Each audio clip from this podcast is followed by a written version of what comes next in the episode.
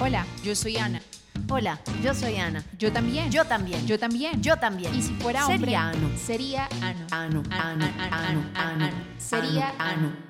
Hello, hello. Hola, hola. ¿Cómo ¿Qué estás? más? Bien, ¿y tú? ¿Cómo va todo? Bien, todo en orden. Gracias a, a Dios, a los astros. A los astros, a los Ah. planetas que se me desalinearon Ajá, ajá. o que se alinearon, no sé. Depende. Depende, sí. Según la carta astral de cada quien. También depende. Efectivamente. Y bueno, justo ese es el tema del día. Y es la suerte, el azar y todo ese tipo de, mm, de cosas en las que creemos o dejamos de creer según conveniencia, porque pasa mucho. También, también, sí, es verdad. O sea, como que a veces uno puede eh, creer que algo predeterminado y por eso uno es como es. Entonces, la suerte, el azar y los astros, ¿tú qué pensaste al respecto? respecto al tema como de, de los astros y la astrología y el estudio de la astrología y es como la idea de cómo cuerpos celestes influyen como dentro de las personas como por alguna suerte de, de energía o poder invisible, ¿no? Eh, pues eso, alrededor de eso es como qué tan cierto, qué tan real es, es eso, ¿no? Eh, que tanto a veces nos escudamos en eso, eh, en que existe algo afuera de mí que influye en mi comportamiento y en quién soy, por eso soy quien soy y qué culpa. Y es muy loco porque uno es, no, no, no creo ni cinco en esas locuras, pero es Mercurio retrógrado. Ah, eso explica todo. Eso es Como que uno- Uno como que le gusta el juego y, y juega a que no cree, pero uno sí cree, pero no cree, pero sí cree. Ese, ese es el lugar absurdo de, de, de creer o no creer en el asunto. A mí me fascina el tema de la astrología. Entre más me meto, más me gusta. Sí. Pero finalmente sí digo, igual son además una- unas posiciones eh, astrales que creo que ya ni siquiera son iguales. O sea, ese mapa celeste que se hizo para cuando se pensó el horóscopo y este tipo de cosas, como que ya ni siquiera es así. Sí, sí, sí, Entonces, sí, sí. Y de todas maneras uno es como, "Hmm, no, obvio. Claro, eso es puro Saturno. No, eso es típico de Mercurio. Claro, Venus. Sí, sí, sí, es como la idea de que el cuerpo celeste genera algún influjo energético y entonces por eso las cosas son de cierta manera. eh, entonces, claro, uno como en su pensamiento ultramoderno es como, obviamente no, porque todo es causal y todo es como que una serie de causa y efectos, causas y efectos y es como que la causalidad de mi vida esta es en este planeta, entonces, ¿qué diablos tiene que ver una cosa con la otra? ¿no? Eh, entonces, sí, como que ese pensamiento ahí medio mágico es una cosa un poco rara, ¿no? Pero luego viene el otro aspecto eh, alrededor como del desarrollo como de la astrología, como que vea yo que me parecía más fascinante y es, es el hecho de que como que cada cuerpo celeste y cada espacio y, eh, son símbolos, ¿no? Entonces, eh, y los símbolos eh, vienen siendo como ideas que estructuran la mente y que estructuran la cultura, y eso sí es una cosa que tiene mucho poder sobre uno. Eso es lo que me parece fascinante, ¿no? Total, los, como los arquetipos que hay detrás de esa, de esa Sí, sí, sí. construcción, Sí, que a eso sí Entonces- respondemos todos, a sí, esos sí, arquetipos. Sí. Entonces puede ser que Mercurio retrógrado no sea porque Mercurio te bote una, las ondas, ahí sí, un rayo, o pues, no sé, igual, bueno, iba a entrar así en un lugar súper, no sé, puede que sí, con sus chispas magnéticas, pero bueno, Pero es Pero, justo lo, eh, o que, sea- lo que yo decía, pues, y si sí, o sea, uno cree, uno no cree, pero sí cree, Y- ujú. Pero no cree, pero sí cree. Sí, bueno, como que, o sea, mi postura alrededor de eso es que, o sea, como que tenemos un sistema sensorial y, un- y- y como que una manera de percibir que de todas maneras es un poco limitada. Entonces uno dice, bueno, ¿y qué tal que sí existan las chispas Exacto. eh, magnéticas, cuánticas, guachuguay? Pero por otro lado sí hay una cosa que tiene que ver con el símbolo, ¿no? Entonces es como que representa Mercurio eh, no solo como planeta y como ese cuerpo celeste, sino dentro de la mitología, dentro de diferentes mitologías y como y también dentro de nuestro mismo lenguaje y dentro de nuestro mismo esquema de pensamiento y eso sí como nos afecta. Entonces, eso me parece fascinante. Eso me... me- Total, a mí me encantan todos los astros y me encanta también pensar en cosas tipo efecto mariposa, ese es como otro brazo del azar. Ajá. Eh, si dejo caer este lápiz, quién sabe qué, qué cambié en el orden de las cosas, en el tiempo-espacio, y qué tan Ujú. lejos puede estar llegando ese, ese efecto de yo haber dejado caer el lápiz, ¿no? Ok. Entonces, y sí, tal cual como la película esta de Ashton Kutcher, que ya ni me acuerdo cómo es que era, pero eran Yo sí, solo me acuerdo- posibilidades. Sí, sí, sí. Yo solo me acuerdo que ese señor, ¿cómo sangraba?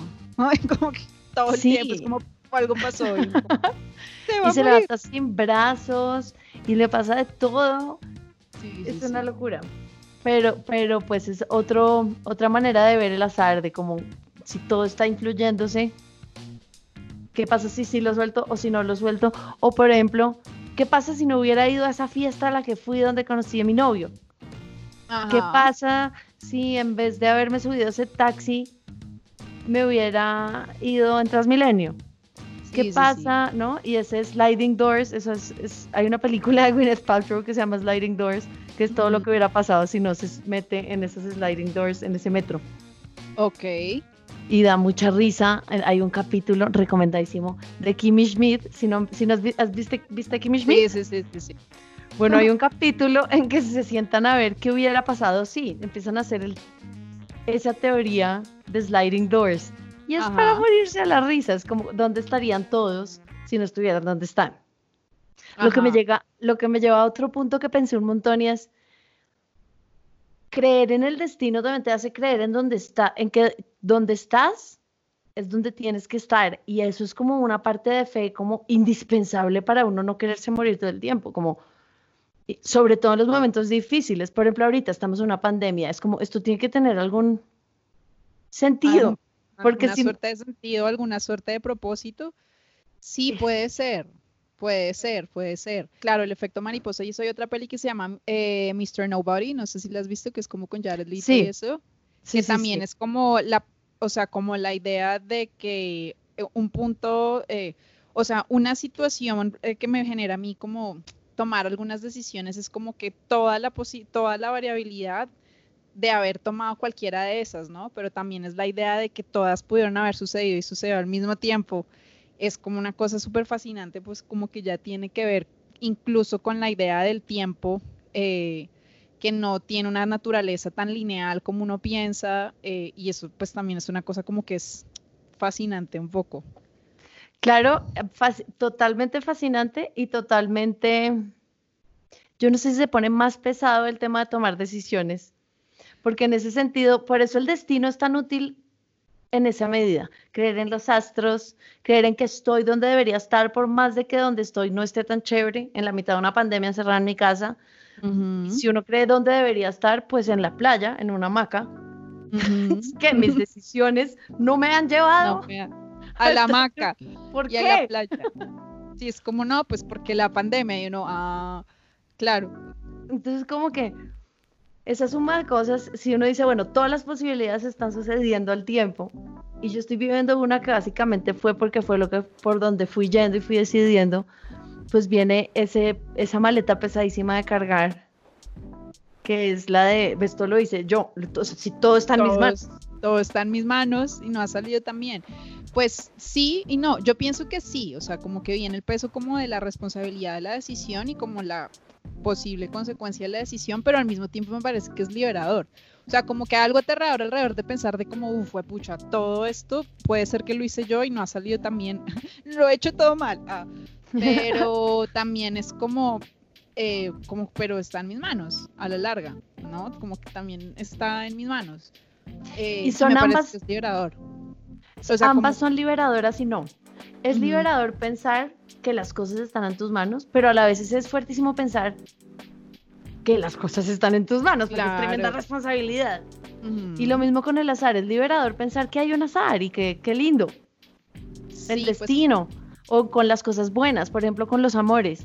De, mi abuela tiene el dicho de lo que es del perro no se lo come el gato, o si era tuyo volverá.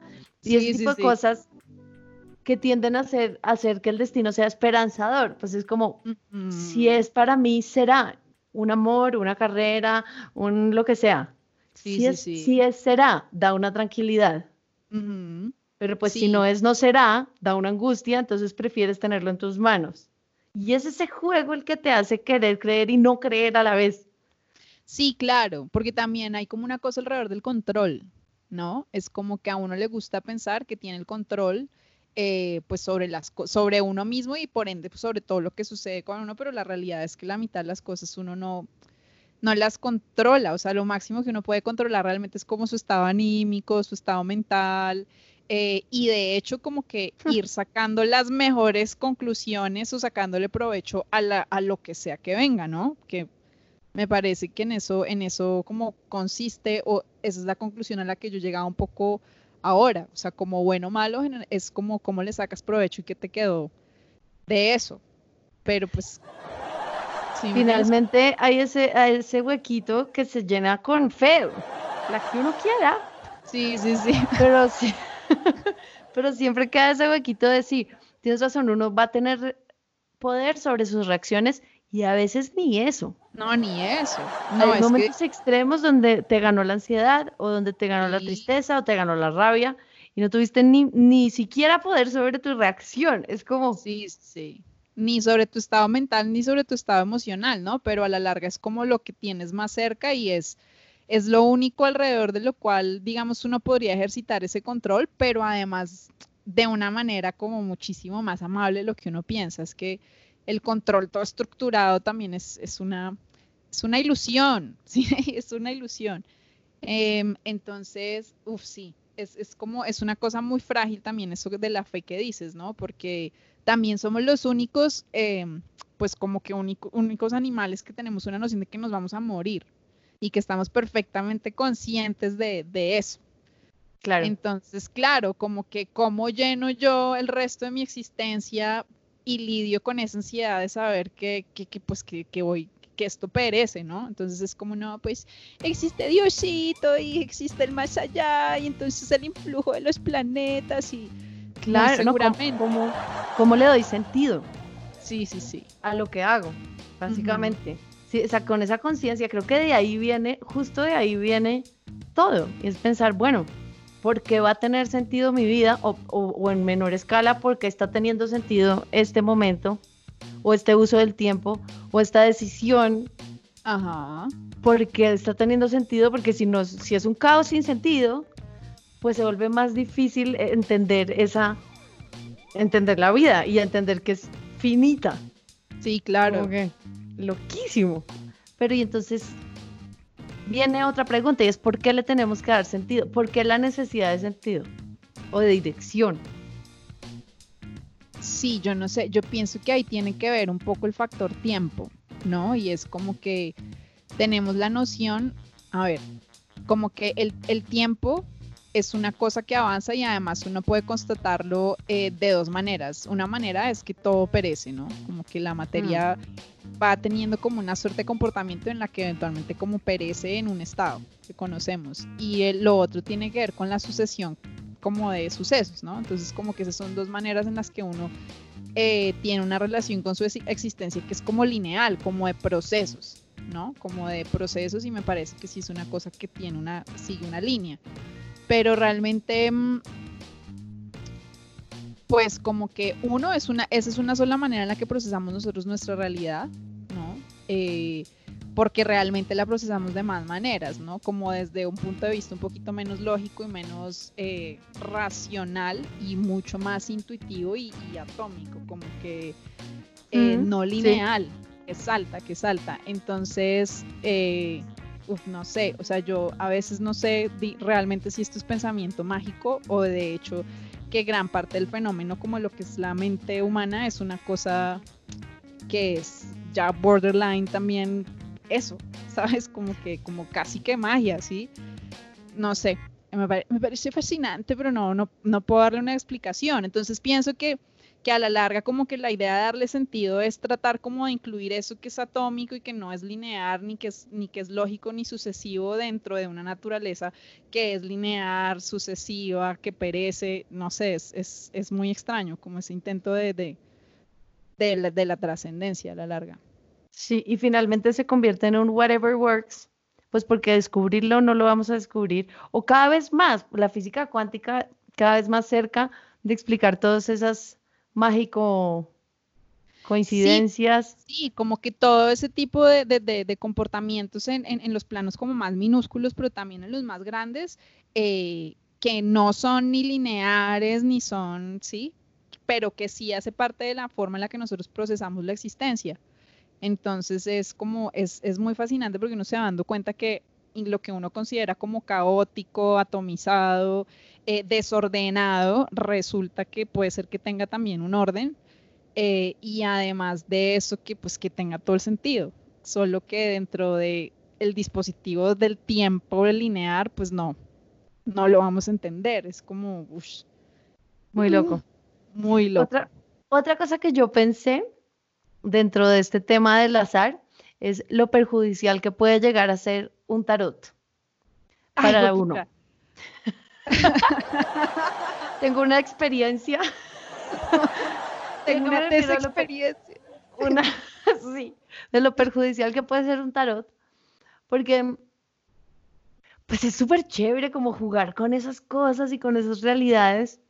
La verdad es que cuando uno busca un tarot, es- está buscando, o sea, está, no, estás, no estaba tan tranquilo con mi vida que me fui a buscar un tarot. No, estás buscando unas respuestas, tienes esa curiosidad. Puede llegar a ser solo porque es un juego y quieres jugar, pero casi siempre si tú dices, quiero ir a leerme un tarot es porque estás teniendo unas dudas Sí, y sí, vas y sí. las llenas con ese tarot. Y por eso digo yo, tengo una terrible experiencia porque una vez hice un tarot y esta niña del tarot me dijo que, que el amor de mi vida tenía los ojos pardos. Y uno, ¿qué es eso, weón? ¿Qué es pardos? Pues como entre verde azul, como Y verde como azul claro. miel, y como, y uno como, Verde azul, miel claro, son ojos claros, verde azules. Y ese es el amor de tu vida.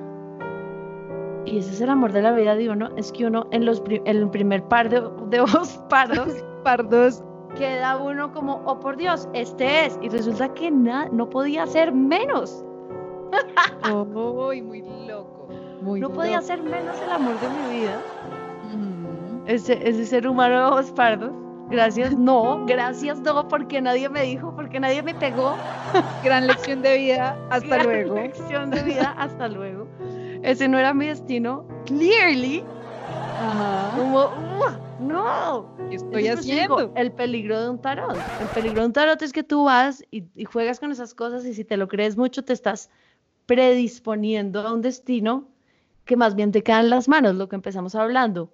Pues Vas más bien tú buscando lo que te que dijeron. Sí, sí, sí, sí, sí, sí. más allá Eh, de fuera. Uy, fue pucha, pues es que por eso también como parte de la postura, digamos, de los, del- de los, de los griegos y también en parte por eso también en el oráculo ese que, que había pues en Delfos, como que la gran pregunta era como, pues, o sea, como conócete a, tu a ti mismo, ¿no? Entonces es como que si uno no tiene ni idea cuáles son las sombras que tiene uno allá adentro y como que, o sea, muchas veces uno quiere muchas cosas que no, que, es- que, que no las tienen totalmente concientizadas, ¿no? Y esto es una cosa que pues el psicoanálisis dice como de varias maneras, ¿no? Entonces es como que quieres muchas cosas que no las tienes de- del todo concientizadas y en el momento en el que tratan de aflorar como que las reprimes, pero lo que tú no sabes es que inconscientemente de todas maneras vas a ir a buscarlas. Pero van a ir a sal- pero ellas van a salir de alguna manera. Entonces, lo que en principio encuentra, no sé, digamos Freud, con todo lo que pasa con Breuer y eso antes, como en el estudio de la histeria, que uf, eso es otra cosa de la que deberíamos hablar, que es como, como la, el, como ser mujer y tener como una estructura psicológica de cierta manera, entonces ya te hace loca y es como, ¿qué nombre? Eh, esa es la histeria, ¿no? Pero bueno, entonces el man se da cuenta que, mm, que efectivamente como que eh, la mente puede enfermar el cuerpo y es a través de un dispositivo inconsciente, ¿no? Entonces de ahí pasa, sale como toda la teoría como el inconsciente, todo eso. Eh, eso, como que si uno no está muy en contacto con eso, uno va a buscarlo inconscientemente, o sea, uno y lo va a hacer suceder. Y entonces y ahí está como tu que destino. Sí, y ese es el destino, entonces es el destino. Por eso Jung dice como que eh, si tú no lo haces consciente, vas a pensar que es tu suerte y vas a pensar que es tu destino y lo vas a llamar azar. ¿Mm? Entonces, pues claro, como que puede ser que, no sé, el caso del, del tarot, pues, Como que está uno pensando, ay, qué soledad, qué aburrimiento, y le dicen, no, el de los ojos pardos fijo. Y uno allá adentro, ay, este sí me desaburre seguro. Sí, es como, yo no pienso que eso sea un proceso consciente que uno tenga con uno mismo, pero sí hay algo allá adentro que dice como, pues hasta sí. Y entonces como que pasa con el tarot, que pues lo que dicen es que eh, es como una herramienta que lo que hace es a través de los símbolos activar cosas de tu inconsciente. Entonces por eso es que resuena a la larga, por eso es que resuena con uno. Claro. Pues dicen, ¿no? Entonces como que, qué locura. Sí, es una locura, pero fíjate que puede no ser el tarot, sino puede ser algo que te han eh, dicho o, o, estás predeterminado para eso desde muy niño, ponle talentos muy evidentes. Entonces, tu destino es ser músico, porque desde el primer Happy Birthday lo cantaste afinado y el primer Tutaina te salió divino. Y los papás dicen, ve esta china, como canta de lindo, como canta de lindo, como canta de lindo, metamos la clases, como canta. Y, y se te va creando un destino que puede que ni siquiera hubieras escogido, o el que corría rápido en el colegio, o el que jugaba fútbol, o talentos muy evidentes o cosas que le tienden a uno a decir los demás terminan definiéndole a uno el destino. Que porque es tan, este es tan inteligente, se va para médico, esta es tan linda, va para modelo, este, ¿no? y un poco terminan coartando la libertad, como, como un tarot que te dice el amor de tu vida es ojos pardos y te puede llegar uno ojinegro, que era 10 veces mejor para ti. Yo no, como no, ese no puede ser. Ese no puede ser, ese no es el que es el tarot. Sí, ese no. Y muchas veces te coarta la libertad. En el caso de la música, para mí siempre se sentó como un sino inevitable. cosa La música me cayó encima. Yo venía con eso, eso termina siendo como, esto tiene que ser mi misión, mi camino en la vida, yo tengo que hacer es esto. Y de repente no, pues yo estoy feliz con hacerlo y lo amo. Y muchas veces ha sido un camino difícil o muchas veces otras decisiones de repente me harían más contenta. Así, porque uno dice, esa es otra, el destino del héroe. El destino tiene que ser algo grande y, significativo, ¿no? Y es como, muchas veces eso no es compatible con ser feliz. Y a veces uno sería mucho, mm, estaría más feliz, eh, ahí sí, acostado en una hamaca en una playa, vendiendo pulseras de conchitas. Y pues no tuvo el destino del héroe, pero está feliz de la vida, ¿no? Entonces como que hasta qué punto tú te armas un destino creyendo que es como esta cosa gigante. Y además, sí, lo que dices, primero como predeterminado por, la, por las creencias de los que te precedieron y por ende como es tu cultura y lo que cree tu familia y bla, bla, bla. Uy, sí, claro. Entonces llega un punto en el que uno dice como hasta qué punto yo he tomado las decisiones hasta acá o hasta qué punto... Ah. Los demás en mí, sí, que es como, ese es el dispositivo, como el programa dentro, han terminado tomando las decisiones, así como el programa de lo que significa Mercurio y el programa de lo que significa Saturno y que todo esté retrógrado, ¿sabes? Es como, es, es muy fuerte, ¿no? Como que a lo que uno va llegando, por lo menos yo he ido llegando como conclusiones, que es como una suerte de programaciones que determinan la manera en la que uno percibe y por ende la manera en la que uno va decidiendo, no va decidiendo. Muy fuerte. Entonces, y eso que dices, sí, como esos, esos, eh, esas búsquedas como, como del destino final, como grandioso. Entonces, me acuerdo mucho de una conversación que tuvo un amigo, entonces él decía como que él es ingeniero de sonido, ¿no? Entonces el man llega y dice como que, no, mira, yo la verdad antes quería trabajar en todo, en lo más mayor, en lo grande, ahorita en este momento con hacer dos cosas que puedan trascender bien el tiempo, ya con eso me conformo. Pero esto, hacer solo dos cosas chiquitas que trasciendan en el tiempo, ¿no? Ya solo con eso me conformo y yo como no, Imagínate, solo, tampoco menos mal que solo quieres matar una hidra, marica, como un héroe griego, o sea, yo solo quiero la gloria por toda la eternidad con dos cositas chiquiticas nomás. Entonces, obviamente como que hay también una ansiedad como de, llegar a una grandeza y cumplir con un destino grandilocuente, pero esto me lleva a otra cosa que incluso hemos hablado también. Nosotras, y es como que toda historia bien contada es una gran historia, ¿sí me entiendes? sí. me entiendes? La mujer, la leyenda. Sí, la mujer, la leyenda. Entonces, por ende, como todo destino bien contado puede ser un grandísimo destino. Sí, es, exacto, es la historia que uno se cuente también en presente, la que lo termina siendo feliz o infeliz con su destino o con lo, con lo que está, con lo que crea, mejor dicho, pero es cómo te cuentas a ti mismo la historia.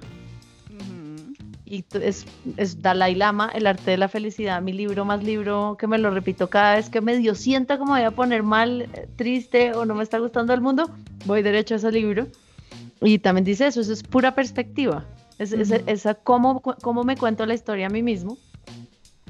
Sí. Es pura perspectiva. Entonces, ah, qué pereza, me tocó esperar un montón de tiempo en esta sala de espera del ontólogo. O, uff, menos mal pude usar este tiempo para adelantar lo que me tenía que leer para el trabajo. Salí del odontólogo y ya salí trabajado, increíble. Sí. Y es Bien. exactamente lo mismo, los hechos fueron los mismos. Fue la, como te contaste la historia la que definió tu estado de ánimo. Claro. Entonces, finalmente sí, el destino puede ser un Lo storytelling y ya. Sí, sí, sí. E incluso, digamos, como yo leía eh, en términos de cómo se hace arte y eso es como, como recurrimos a eso nuevamente, digamos, por ejemplo, no sé, como en el siglo XVI y XVII, cuando resultaron también con todo el tema como de las proporciones áureas y eso, y es como que eso tiene que ver nuevamente con el hecho de que todo está conectado de cierta manera y que hay cierta manera en la que es más eficiente contar historias, hay cierta manera que, que tiene que ver justamente como, como con, con la perspectiva y el uso de, de los símbolos. ¿No? Entonces es como, a mí me parece fascinante porque cada vez pienso más eso, es como que el uso de lo simbólico realmente, que es puramente, eh, realmente genera como la realidad y eso es magia, porque pues quiere decir que realmente uno casi que puede generar la, realidad que uno quiera, ¿no? Entonces por eso digo y tengo cada vez la sensación más fuerte que el fenómeno como mental está ahí como en esa línea, en esa delgada línea, ¿no? Y sin tener que ser esto así como una cosa de un momento chispa así Harry Potter, ¿no? Pero, no sé, me parece fascinante eso. Total. Y otra, otra cosa que pensé en contra del destino fue, por ejemplo, no sé si has oído hablar por ahí por internet de los Twin Flames. Uf, sí, muchísimo. Muchísimo. Almas gemelas, almas gemelas, Sí, sí, básicamente. sí, sí.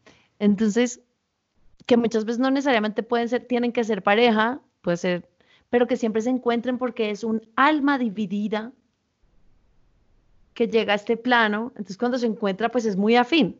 Ajá. Y eso me lleva a otra cosa, que mucha gente veo en Instagram que tiene un bebé y pone gracias por escogernos. Y la gran teoría de que el alma Ah, escoge llegar ahí. Sí, sí, sí. Y eso está muy aliado con el destino. Es como, estoy destinado a encontrarme con este twin flame. Y pasa nuevamente lo que hablaba, o sea, te, te obsesionas con ese tema y con quién crees que es ese twin flame, que puede no serlo, como en el caso del tarot. Ujú. Ajá. No, es que fuimos, mejor dicho, somos la misma alma y eso puede no estar funcionando para nada en tu vida y tu mejor decisión sería irte de ahí, pero es que como eres la misma alma, Sí, y que lo que, lo que, lo que mantiene junto esa interacción es esa creencia. es esa Uf, creencia. Muy loco, muy loco. No, yo sí he visto eso y también he visto eh, la idea alrededor de eso que, eh, que es que nunca es fácil, ¿no?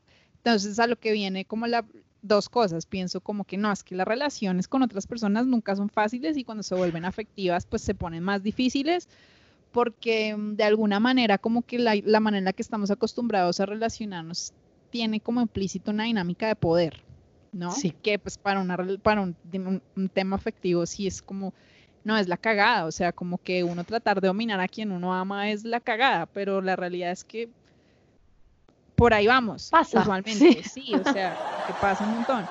Em, pero entonces sí también me viene esa pregunta, es como que ¿por qué, por qué, por qué tiene que ser tan abnegado y tan sufrido y tan, ¿sabes? Y Sí. entonces luego, no, porque somos el uno para el otro, porque el amor todo lo puede, porque, eh, no sé, ¿qué más, se, qué más se dice uno así? Como que, ah, ay, sí, el amor es paciente, el amor güey, y Pues pasa lo mismo que hablamos del camino del héroe, que es sacrificado y, y- pero, pero grande, grandioso, volvemos al storytelling. Entonces, el amor para que sea así, entonces tiene, tuvo que haber tenido un camino digno de contar sí, luchado contra viento y marea y esa actriz como, a lo mejor no, ¿y por qué? O, sí, y tiene sí, todo sí. que ver, lo mismo que decía la playa, ¿y por qué? ¿Y por qué no es un amor fácil y divertido? Ese por qué no.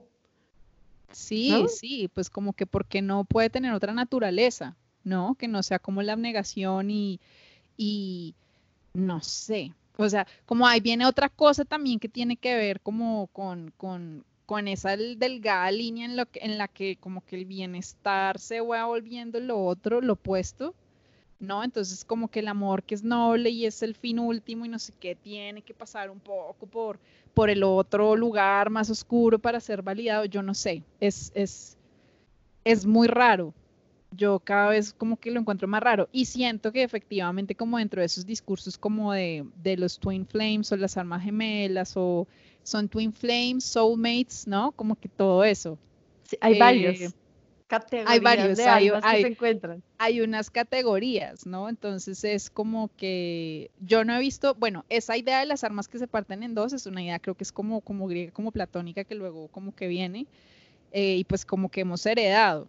Las ideas que vienen más como de, de- de Oriente dicen que es que uno como que uno reencarna y conscientemente elige donde lo hace. Lo que pasa es que una vez estás acá como que lo olvidas, entonces luego la misión es recordar.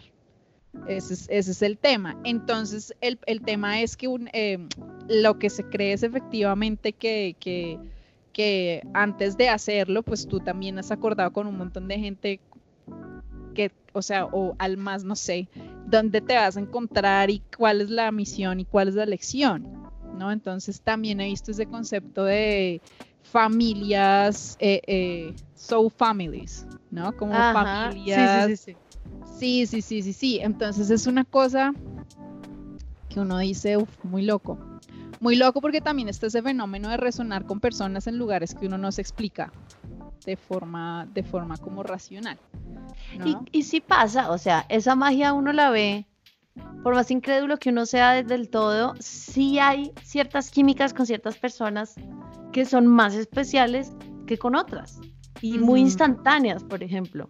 Entonces, no sé si es como que tiene uno una construcción similar a la otra persona y entonces hay una química ahí como de que puede estar ser explicable, digamos, de una manera no mágico-mística. Sí, sí, o sea, puede ser algo más como algo psicológico que hay como una, una empatía Sí. inmediata porque hay como un, un reconocer el otro, ¿no? Entonces luego viene ese tema de que el reconocimiento a veces puede ser mucho más allá de lo, de lo, de lo racional. Y entonces ahí es donde viene como la explicación inconsciente y es como, ahí sí como dice un amigo mío, es como cuando los dos inconscientes se dan un handshake y es como, ah, te reconozco, ¿no? Que es muy loco. Hay gente que uno ve de primerazo y es como que Ya. todo fluye, los chistes, las ideas, guau, guau, guau, guau, guau, o sea, como, y hay otra gente que de entrada cuesta, cuesta un montón. Cuesta y hay Entonces- otra que uno queda absolutamente, re- o sea, que hay Sí, gente que te repele que tú no quieres ni entrar a saber cómo se llama. O sea, Sí, sí, antes del nombre es como, "Ugh, Ay, no, es muy absurdo. es que con permiso. Y es como, bueno, pues, ¿qué te han hecho? Y no sé qué, ¿no? Entonces es como que, claro, como que teorías de ese estilo lo que dicen es como que puede ser que por eso también el, el el concepto del karma, que también, pues, como que dentro de esas filosofías como de Oriente y religiones de Oriente, también, pues, dicen que eso puede exceder incluso las generaciones y todo eso. Entonces, yo no sé, es, es, es muy curioso, es muy curioso porque si son cosas que uno como que no, no se explica. Sí, y eso a la vez es pesado y liviano. Eso es lo que es muy Sí. extraño. Porque Sí, sí, pensar sí. que tienes un destino también te relaja un poco, como, como entrando a nuestro, a nuestra, podemos de una vez entrar a nuestra sección musical. Porque Así suena este tema.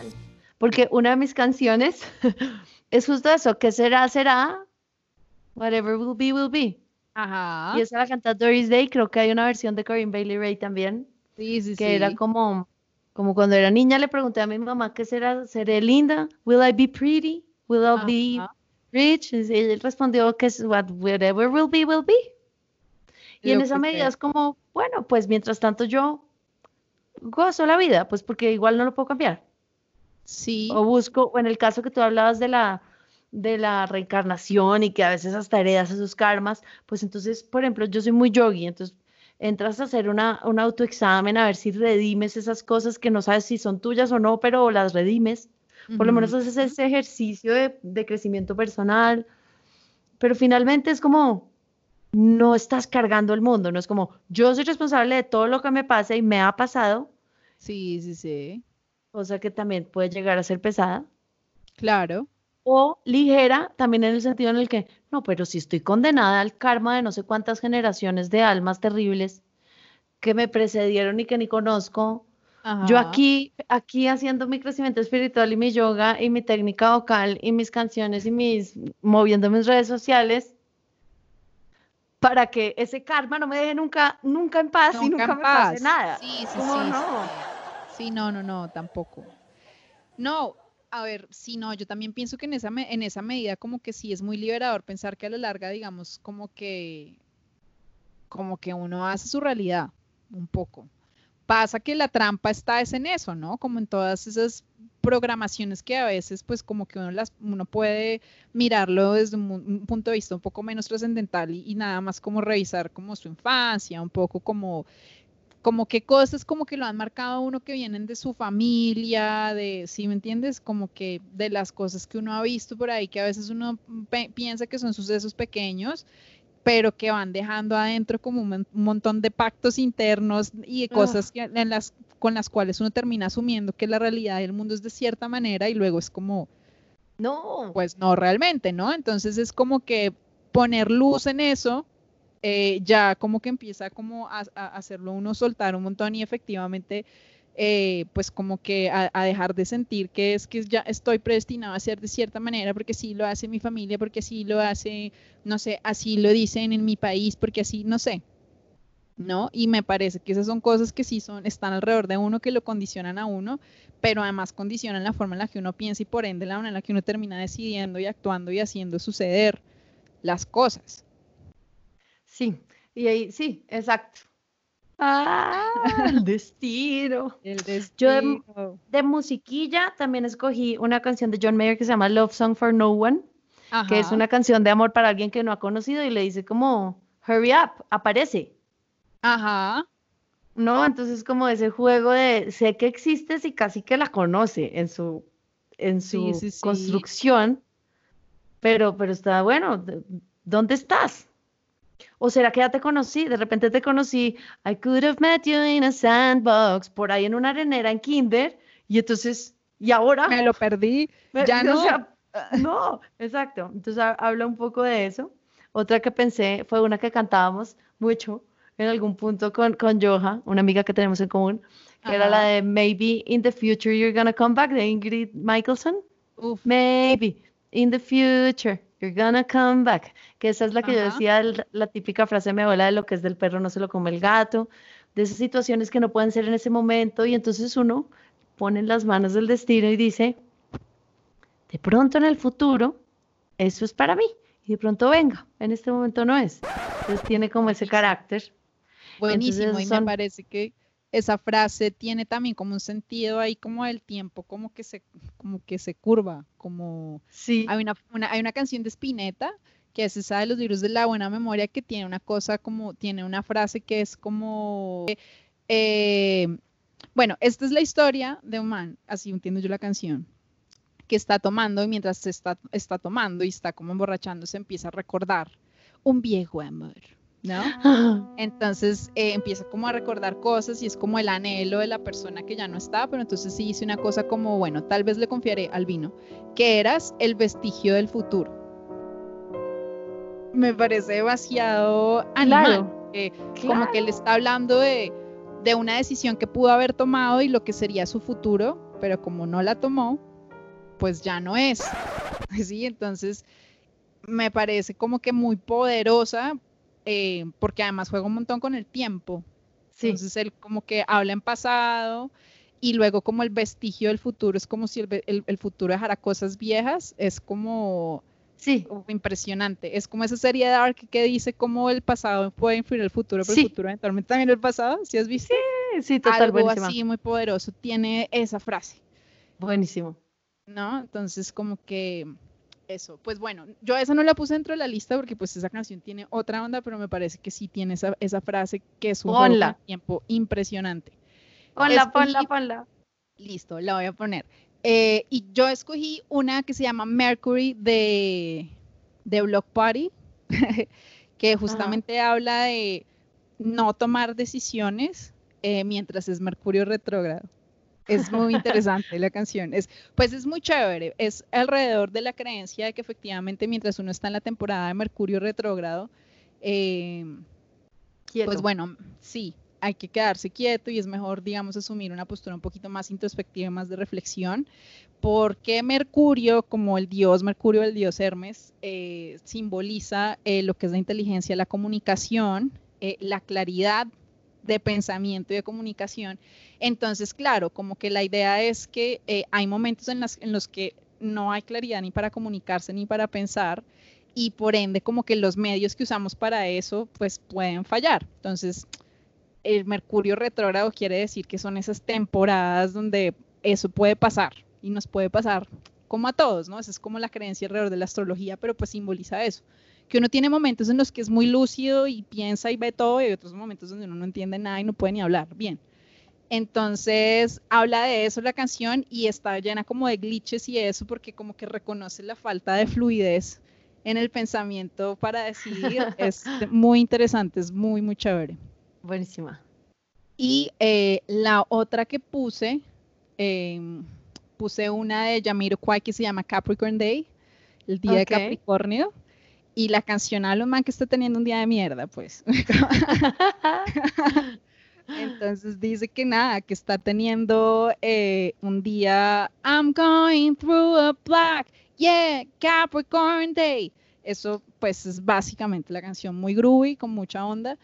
Me parece chévere también porque es como que está teniendo un día de mierda, pero incluso el video como que el man como que se las arregla como para pasar por él y entender que así como las cosas van para arriba a veces y están bien, a veces van para abajo y, como fluir, la siento de esa manera la canción. Aceptar, aceptar esa naturaleza de cambio del mundo que uno a veces está arriba y a veces no, y pues cuando no, pues Groove it, porque no hay de otra. Sí, sí, no hay de otra. No hay de otra. Entonces escogí esas dos, pero bueno, ahí van más y voy a poner esa de Spinetta que aunque no está tan, tan astrológica, eh, tiene ese juego con el tiempo que está lindo y tiene mucho, mucho Sí, sí, las mías. Yo tengo por ahí otra que se llama Can't Believe the Way We Flow de James Blake. Es de lo nuevo de James Blake y claro, dice, no puede creer cómo fluyen y, se refiere a eso que hablamos, fluyen de una manera como cósmica y se refiere también dentro de la letra como, no puedo creer, ¿qué, era lo que estaba haciendo yo antes de que llegaras? Y como esa dinámica un poquito azarosa y del destino antes de que dos personas se encuentren y fluyan como lo que tú decías, un handshake del inconsciente. Ajá. Entonces esa también está, va a estar por ahí en la lista y muchas más. Pues cogiste un montón. Eh, puse una de R.E.M. que se llama Saturn's Return, que me pareció súper chévere. Bueno, porque la canción habla de los ciclos, bueno, Saturno se demora como 30 años en darle toda la vuelta como a, su órbita, ¿no? Entonces, eh, también Saturno, eh, que es crono, simboliza el paso del tiempo, simboliza los aprendizajes, las estructuras, la disciplina, ¿no? Entonces es como cada 30 años también, pues como la creencia que de que cada 30 años hay ciclos como que generan cierres alrededor de esos temas, ¿no? Entonces, como que la canción habla de eso. Eh, eso, ahí les dejé mis canciones astrológicas. Buenísimo. Entonces, bueno, ahí quedan las canciones astrológicas que hablan del destino y yo creo que hemos cubierto el tema de la suerte y el azar, nuestra misión del día, nuestro episodio 2 ¡Eh! Besos y abrazos y vernos el próximo martes a las 6 de la tarde. Nos vemos el próximo martes. Les dejamos aquí en la cajita de descripción los links eh, a, las, a, la playlist. Y pues bueno, nos vemos el próximo martes. Besos, besos. Chao, chao. Chao. Un bye. Un bye. Y ahora, bloopers. Como que sé que eh, es una Ay, no, ya me olvidó, la voy a buscar. Busquemos, La... Vino en tibia, sueños al jadear desde su boca de verdadero dulzor y entre los libros de la buena memoria se queda oyendo como un ciego frente al mar. Mi voz les llegará, mi boca también. Ah. Sí, es una locura, es como le da sentido a lo que estás haciendo. No sé.